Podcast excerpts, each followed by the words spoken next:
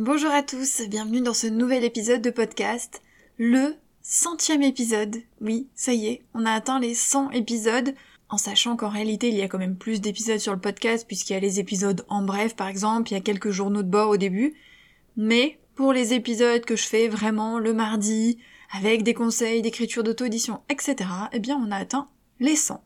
Donc merci à toutes les personnes qui sont présentes, qui sont fidèles chaque semaine, toutes les personnes qui m'écoutent, qui partagent le podcast, et toutes les personnes qui ont pris le temps de laisser un petit avis sur Spotify ou sur Apple Podcast, c'est vraiment super gentil à vous, et j'espère que le contenu continuera à vous plaire, que vous resterez à mes côtés, et que mes conseils vous seront toujours aussi utiles. Aujourd'hui, j'avais envie de faire un épisode un petit peu particulier, non pas parce que c'est le centième, hein, c'est juste que c'est tombé dans mon planning à ce moment-là. Vous l'avez vu dans le titre, j'ai envie de vous parler des fausses promesses. En fait, tout part d'un constat. J'ai remarqué qu'il y avait des promesses qui revenaient de plus en plus souvent. Des promesses qui avant ne touchaient pas vraiment le milieu de l'écriture, de l'édition, de l'auto-édition, qu'on voyait dans d'autres domaines, notamment dans l'entrepreneuriat, dans le marketing ou autre, mais que j'ai vu arriver dans le domaine de l'écriture, de l'édition, de l'auto-édition ces derniers temps, ces derniers mois, ces dernières années, mais surtout ces derniers mois puisque j'avais pas forcément remarqué avant. Et puis là, j'ai trouvé que ça avait pris de l'ampleur. Que ce soit dans les livres, qu'on vous vend par exemple sur Amazon, que ce soit dans les e-books ou les PDF qu'on peut trouver notamment sur des sites, donc sur des boutiques en ligne, ou alors dans des formations, donc des formations d'écriture ou d'auto-édition. Ces promesses, que j'ai appelées fausses promesses, c'est par exemple de vous promettre de euh, préparer votre roman en 24 heures ou 48 heures, d'écrire votre roman en, un mois grand maximum, de vous rembourser si jamais vous n'atteignez pas l'objectif et que vous n'arrivez pas à écrire votre plan, à préparer votre roman, etc. Bref, de vous promettre d'arriver à préparer, euh, écrire, faire un plan, etc. en un temps limité, pour ainsi dire, pour résumer. Et en fait, j'ai tilté parce que si je ne l'avais vu qu'une fois, honnêtement, je serais passé euh, outre, j'aurais pas forcément fait attention, mais je l'ai vu à plusieurs reprises. Et là, je me suis dit, j'ai envie d'en parler parce que, forcément, si euh, je l'ai remarqué à ce moment-là, c'est que ça va prendre encore de l'ampleur, ça va être de plus en plus courant, et donc j'ai envie d'alerter avant que, justement, ça prenne trop d'ampleur. Pourquoi? Parce que déjà, il faut savoir que ce sont des techniques marketing.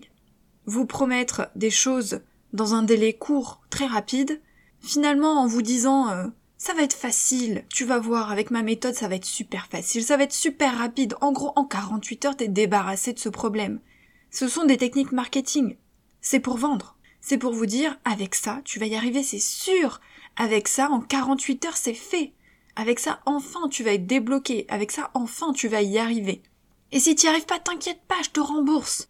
Évidemment, on connaît tout ça, hein. vous avez déjà vu, je pense, quand vous achetez des produits en magasin ou autre, il y écrit 100% euh, remboursé, et puis il faut envoyer le courrier, la preuve d'achat, le machin, enfin souvent c'est un peu compliqué, c'est casse-pied, et puis on le fait jamais, parce qu'on a la flemme. Là c'est un peu la même chose, parce qu'il va falloir prouver que, alors je sais pas trop comment ça se passe en détail, mais que vous avez mis les choses en place, que ça n'a pas marché, etc. Peut-être que la personne va essayer de vous convaincre en vous disant mais non, euh, peut-être que tu peux faire ça et ça et ça, enfin bref, je sais pas trop comment ça se passe. Peut-être qu'elle vous remboursera sans poser de questions, qu'importe. Mais euh, l'idée c'est quand même de conférer un sentiment d'urgence, déjà, en vous disant il faut absolument que t'achètes ça, il faut que t'achètes ça si tu veux te débloquer, c'est maintenant. Euh, après, il sera trop tard, par exemple, s'il euh, y a une promotion, un prix de lancement ou autre. En général, on associe un chrono à ce genre d'offre pour vous pousser à acheter. Et en plus, il y a aussi ce sentiment de facilité de solutions miracles finalement, de baguettes magiques pour vous dire avec ça c'est sûr, en 48 heures, en une semaine, en un mois, c'est fait. Donc comprenez bien que ce sont des techniques marketing pour convaincre, des techniques très connues qui sont utilisées depuis très longtemps dans d'autres domaines et qui du coup maintenant arrivent dans le domaine de l'écriture, de l'édition, de l'auto-édition, simplement parce qu'avant il n'y avait pas autant de ressources et que forcément on récupère toutes les techniques de marketing, d'entrepreneuriat, etc. pour les appliquer à notre domaine, ce qui est logique, hein, Maintenant, ça touche au contenu qui nous nous intéresse. Donc là, j'ai plusieurs choses à dire à ce sujet. La première chose, c'est que il faut toujours se méfier des techniques marketing. En fait, il faut pas euh, foncer tête baissée. Finalement, moi je vends des formations aussi, donc ce que je vous dis, je me tire un petit peu une balle dans le pied aussi. Mais moi je veux être honnête, vous le savez. C'est pas parce qu'on vous dit la promo elle s'arrête mardi, par exemple, et qu'après le prix va passer au prix définitif qu'il faut absolument foncer. Et d'ailleurs, je vous en ai aussi parlé dans l'épisode 99 sur les 5 erreurs à éviter, il faut bien réfléchir. C'est pas parce que la formation est en promotion qu'il faut foncer, y aller billes en tête en se disant mince, je vais louper le coche, après elle sera plus en promotion. En général, alors sauf si c'est une formation qui ouvre une fois par an, là d'accord il faut bien y réfléchir, parce que sinon bah, vous allez devoir attendre un an, mais en général quand ce sont des formations en ligne, il est courant qu'il y ait plusieurs promos dans l'année, au moins une ou deux, parfois plus, ça dépend des formations, ça dépend du coût de la formation, etc. Ce sentiment d'urgence, c'est fait exprès, c'est pour vous pousser à l'achat rapidement. Mais à quoi bon acheter 5 euh, formations pas chères si vous ne les suivez pas dans la foulée? Moi, je préfère des personnes qui achètent la formation et qui la suivent. Que ça fasse quelque chose, que ce soit utile. Je n'ai pas créé du contenu juste pour récupérer des sous. J'ai créé du contenu pour aider les auteurs.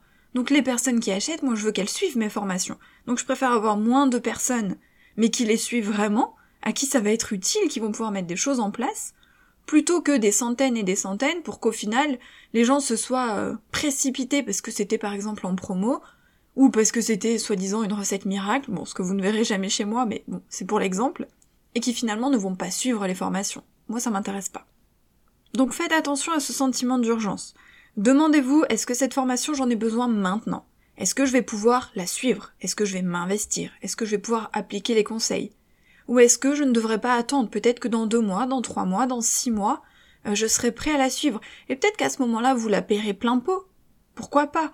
Mais peut-être aussi que vous serez prêt à la suivre et à vous investir et que vous ne la payerez pas pour rien. Peut-être qu'à ce moment-là, il y aura une nouvelle promotion, et tant mieux, et peut-être qu'au bout du compte, vous vous direz, bon bah non, finalement, moi j'ai changé d'avis, euh, je veux pas travailler là-dessus, ou j'ai trouvé une autre formation qui m'intéressait plus, et puis bon, vous êtes passé à autre chose. Mais il faut quand même réfléchir parce que c'est un engagement et un investissement. Au-delà de l'investissement financier, c'est un investissement en énergie, en temps. Une formation, on l'achète pas juste pour l'acheter parce qu'elle est pas chère en ce moment. Ou on l'achète pas juste pour se dire ah ben moi je me forme. Non, il faut la suivre. Donc on réfléchit bien, on sélectionne ces formations, on les choisit bien, on choisit celles qui nous intéressent vraiment, celles qu'on va pouvoir suivre, on n'en prend pas 15 en même temps, on en prend une ou deux, on les suit et ensuite on passe à d'autres formations. On essaye de s'éloigner de ce sentiment d'urgence. Et surtout, on s'éloigne de ce sentiment qu'on essaye de vous transmettre pour vous convaincre, de recettes miracles, de baguettes magiques, de solutions miracles. En 48 heures, tu vas y arriver. Avec cette méthode, tu vas cartonner. Avec telle technique, tu vas gagner 10 000 euros par mois, etc., etc. Tout ça, c'est du baratin. Ça ne veut pas dire que la personne vous ment dans son contenu. Peut-être que ça a marché pour elle, peut-être. Mais ça veut pas dire que ça va marcher pour vous. Ce sont encore une fois des techniques marketing pour vous convaincre. On essaye de vous montrer ce qui vous manque en vous disant qu'on a la solution à votre problème, problème entre guillemets, hein, et qu'avec cette solution vous allez cartonner, réussir, que votre vie va être facilitée, que ce sera tout clé en main. Il faut se méfier des paillettes. Moi, je vous dis tout le temps que dans mes formations, il n'y a pas de baguette magique, il n'y a pas de solution miracle, on doit bosser, c'est comme ça. On doit être patient, on doit être persévérant, on va mettre des choses en place, des choses vont marcher tout de suite et d'autres vont prendre plus de temps, mais euh, l'écriture, la carrière d'auteur, c'est pas un sprint, c'est un marathon. On met des choses en place, il y a des choses qui vont payer plus tard. Et il y a des choses qui vont payer tout de suite, tant mieux, il y a des choses qu'on va pouvoir appliquer immédiatement, des choses qu'on mettra plus de temps à comprendre. C'est pas grave. L'important c'est de s'investir et de persévérer. Ceux qui réussissent, c'est ceux qui persévèrent, ceux qui n'abandonnent pas. Donc les paillettes, on s'en méfie. C'est qu'une image. C'est qu'une image et souvent il y a des fausses promesses là-dessous. On vous montre pas tout le travail qu'il y a eu derrière. Soit disant, on vous dit, moi j'ai travaillé pendant dix ans et au bout de dix ans j'ai trouvé telle méthode. Et avec cette méthode, toi tu vas pas perdre dix ans. Toi, en un mois, tu vas réussir. Il faut arrêter ce genre de conneries. Peut-être qu'il y aura des clés utiles. Attention, je présage pas du contenu, de, des formations, des e-books, des livres, etc. Peut-être qu'à l'intérieur, il y a des conseils qui peuvent être utiles. C'est possible. Il y a des formations qui vont peut-être être de qualité ou avec des outils qui vont vous servir ou autre. Mais dans ce cas-là, on réfléchit bien, on regarde le contenu de la formation, on regarde les modules, on regarde le formateur ou la formatrice. Est-ce que c'est une personne en qui j'ai confiance? Est-ce que c'est une personne qui, euh, par exemple, euh, a vraiment atteint ces objectifs-là? Est-ce que c'est une personne euh, qui vit de l'écriture? Si par exemple on vous promet de, réussir ou de vendre plus de livres. Est-ce que c'est une personne qui a vraiment écrit plusieurs romans? Si on vous promet de préparer un roman en 48 heures ou d'écrire un roman en un mois? Enfin bref, on, se renseigne aussi. C'est aussi regarder ce que propose comme contenu ce formateur ou cette formatrice ou la personne qui vend le livre ou autre. C'est-à-dire que On peut se faire une idée sur les personnes grâce notamment au contenu gratuit. C'est pour ça qu'on propose souvent du contenu gratuit. Moi, par exemple, vous écoutez mes podcasts, peut-être que vous avez regardé les vieilles vidéos YouTube, peut-être que vous me suivez sur la newsletter de Rêve d'auteur ou sur le compte Instagram, bref, vous connaissez mon contenu, vous connaissez ma façon, enfin sauf si vous venez d'arriver, mais pour ceux qui sont là depuis un petit moment, vous connaissez ma manière de fonctionner, ma manière de penser, euh, les conseils que je prodigue, les choses qui sont plus importantes selon moi ou non, Bref, je pense que vous me connaissez en tant que qu'autrice, que formatrice, que créatrice de contenu. Donc, vous savez vers quoi vous allez vous diriger si euh, vous achetez par exemple une de mes formations. Parce que bah, c'est la même chose, sauf qu'on va plus en profondeur bien sûr, mais euh, vous savez que ce, sera moi, c'est toujours moi, c'est toujours euh, dans l'authenticité, dans, la bienveillance, avec des, valeurs, sans mensonges, sans recettes miracles, c'est toujours dans le même état d'esprit. Donc c'est important de regarder ce que fait la personne qui par exemple vous vend une formation, ce qu'elle fait à côté, quel va être le contenu qu'elle propose, pour voir si en gros hein, vous pouvez lui faire confiance ou pas. C'est un peu comme quand on fait appel à un correcteur ou une correctrice, par exemple, on regarde déjà avec qui elle a travaillé, ou si elle nous inspire confiance, s'il y a un feeling, bah, c'est un peu la même chose. Ce que je me dis aussi, au-delà de cet aspect contenu qualitatif et euh, confiance envers le formateur ou la formatrice, je parle surtout des formations, mais ça marche aussi pour des e-books ou des livres, c'est juste que je l'ai vu plus souvent sur des formations. Pourquoi est-ce qu'on veut toujours aller plus vite? Pourquoi est-ce qu'on veut préparer un roman en 48 heures? Pourquoi vouloir faire un plan en une semaine? Pourquoi est-ce qu'on veut se bloquer dans un cadre en se disant dans une semaine faut que j'ai fini mon plan? Déjà pour tout ce qui est préparation de roman, pour moi c'est une maturation. Faut pas se précipiter. Et au-delà de ça, c'est aussi du plaisir. Oui, ça y est, j'ai réussi à le sortir. le plaisir, le plaisir, les amis, le plaisir. Préparer un roman, c'est aussi du kiff. Je réfléchis à mes personnages, je réfléchis à mon intrigue, je réfléchis au lieu, à l'univers. Fonction de ce que vous écrivez, c'est euh, est-ce qu'il va y avoir des pouvoirs, est-ce que comment vont être les relations, comment ils vont se rencontrer, quel euh, quel problème je vais mettre au milieu du chemin, quel est leur passé, comment ça se fait qu'elles ressentent ça? C'est réfléchir à tout ça, mais ça c'est c'est le kiff. C'est-à-dire qu'on n'est pas encore dans la pression entre guillemets de, de l'écriture, de la relecture, de la correction, de la publication. On est dans la préparation. La préparation, c'est c'est la base de son roman. C'est le moment où ça y est, on a le temps là, on va se plonger dans son histoire et on va passer du temps avec ses personnages, avec son univers. Donc c'est censé être plaisant. Pourquoi vouloir bâcler ça en 48 heures ou, en une semaine? En plus de ça, pour créer, je pense, un univers ou une structure correcte, poussée, approfondie, cohérente, logique, bah, il faut y passer du temps. Et en général, ce qu'on fait, c'est qu'on pose quelques idées, on laisse un petit peu maturer, vous savez, dans notre inconscient, puis on y revient, on note d'autres idées, puis on réfléchit, on modifie, puis on y revient encore, et puis en fait c'est un processus qui, qui va prendre parfois des semaines ou des mois, parce qu'on va laisser le temps à l'histoire de, de prendre forme dans notre tête, dans notre esprit. Parfois, avant même d'écrire quoi que ce soit, on y pense déjà pendant un moment, et ensuite au moment où on prend des notes par exemple dans son carnet, ça prend aussi du temps parce qu'on laisse l'histoire commencer à vivre en nous, jusqu'à ce qu'on soit suffisamment sûr, entre guillemets, de, de là où on veut aller, pour commencer à préparer plus en profondeur la structure ou le plan si vous faites un plan, ou se lancer dans l'écriture. Mais tout ça, ça, prend du temps et c'est pas obligé de prendre un an. Ça peut prendre juste quelques semaines. Mais pour moi, c'est important, c'est une phase importante. Je vous en ai déjà parlé de la préparation. C'est une phase agréable et c'est une phase dans laquelle on commence à se plonger dans son univers, à s'imprégner de l'ambiance de notre histoire, à s'imprégner des personnages. On apprend à les connaître déjà, à connaître leurs réactions, leur personnalité, leurs relations, leur passé. Et c'est ça qui fait que ensuite, quand on se lance dans l'écriture, on est prêt. On est prêt parce qu'on les connaît déjà.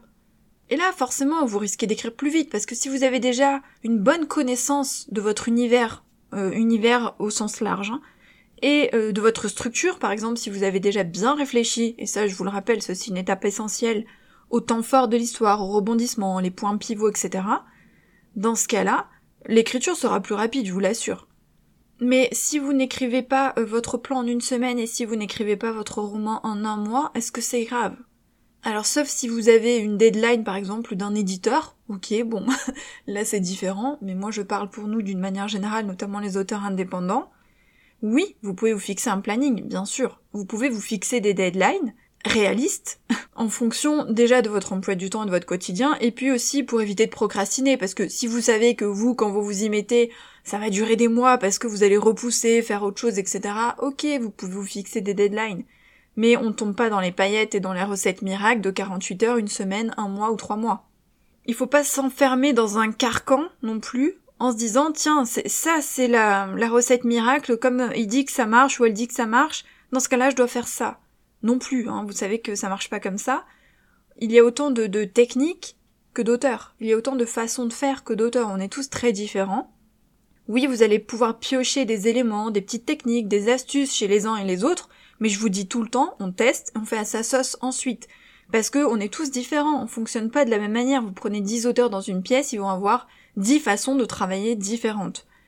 Peut-être qu'en prenant ces formations euh, miracles, entre guillemets, vous allez avoir des astuces et des techniques qui vous intéressent, pourquoi pas. Mais il faut pas non plus y croire absolument en se disant ah, parce qu'ils m'ont dit qu'en 48 heures j'aurais fait, en 48 heures c'est bon j'aurais fini. Non. Et il faut pas non plus s'enfermer dans la technique en se disant elle a dit que ça marche donc euh, il faut absolument que je fasse comme ça. Non plus. On teste, on adapte on essaye des choses, en plus votre manière de faire va changer au fil du temps, au fil de votre carrière, au fil des romans, au fil des histoires. Il y a des techniques qui vont marcher pour un livre et pas pour un autre livre, parce que vous n'allez pas aborder l'histoire de la même façon. Mais moi, le, point sur lequel je veux insister, c'est attention aux fausses promesses, fausses promesses entre guillemets, hein. c'est juste attention aux techniques marketing en gros, et aux paillettes. si je devais résumer, attention aux techniques marketing et aux paillettes. Faites un pas de recul, ne foncez pas bien en tête, c'est pas parce qu'il y a une promotion qu'il faut foncer. Si c'est une formation que vous attendiez depuis un moment, oui, évidemment. Si c'est vraiment quelque chose sur lequel vous avez envie de travailler en ce moment, ok. Mais euh, les 48 heures, les 1 mois, les 1 semaine, les la promo s'arrête ce soir, les euh, vous avez absolument besoin de cette méthode, c'est la recette miracle, etc. Tout ça, vous faites abstraction, vous vous concentrez vraiment sur le contenu de la formation, de l'e-book ou du livre, sur ce que ça va pouvoir vous apporter. Et si en ce moment vous avez le temps et l'énergie de vous y consacrer, ou dans les semaines et les mois à venir. Si vous vous dites, non, dans deux mois, euh, j'ai des vacances, et à ce moment-là, euh, j'aurai du temps pour cette formation, j'ai vraiment envie de la suivre, et fatalité, ben en ce moment-là en promo, ok, vous pouvez déjà anticiper.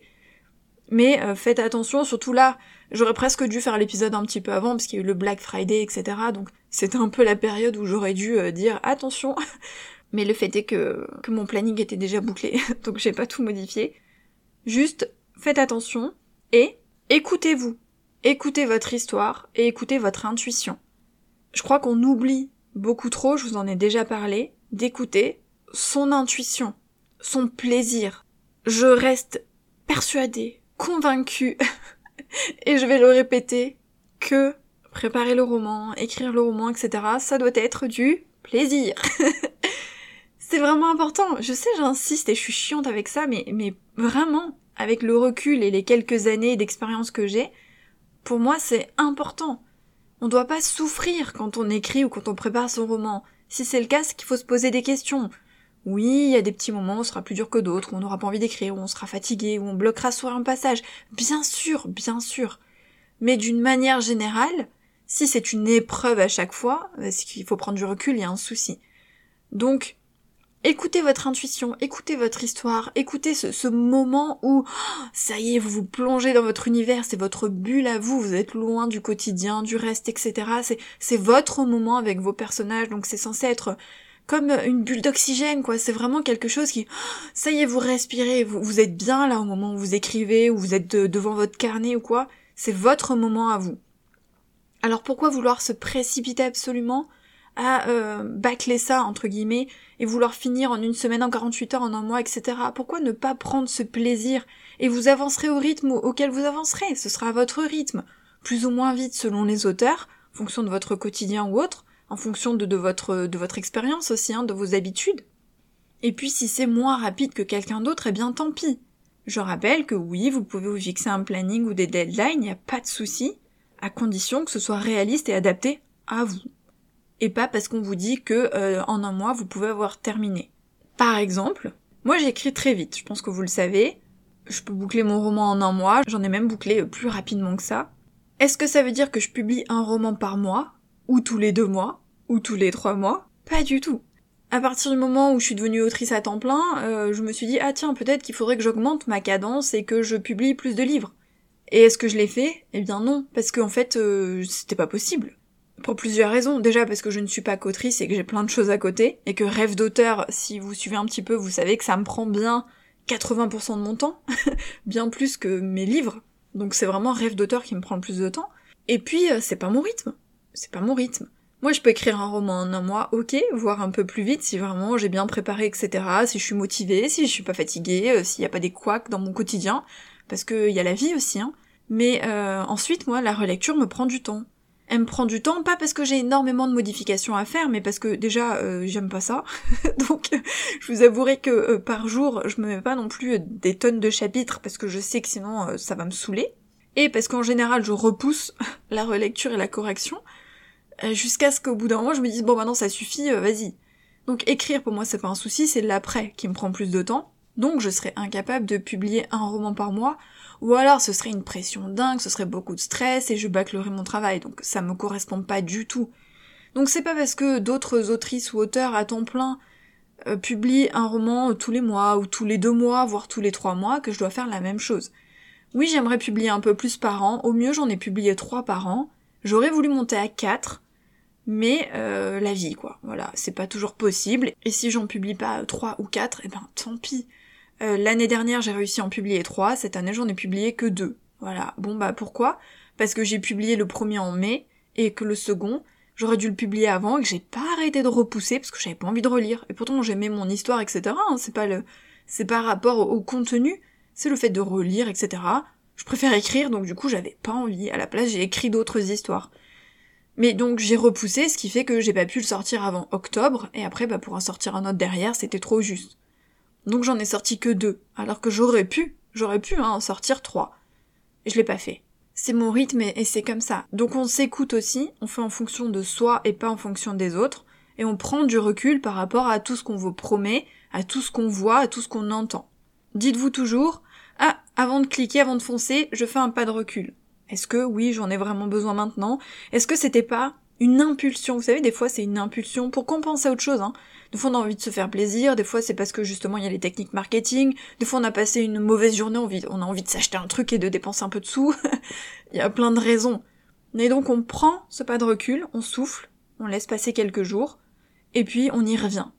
Et ça évite de tomber dans les fausses promesses, dans, les techniques marketing, et entre guillemets de se faire avoir, et finalement de regretter d'avoir acheté ou d'avoir dépensé des sous, alors que bah, soit on est déçu, soit finalement on n'aurait pas dû acheter maintenant, soit on n'a pas le temps, soit on n'a pas vu au-delà des paillettes, etc.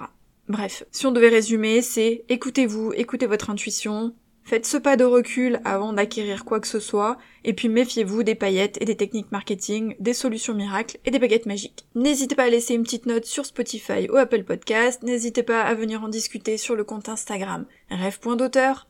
Et puis nous on se retrouve la semaine prochaine pour un nouvel épisode de podcast. Bye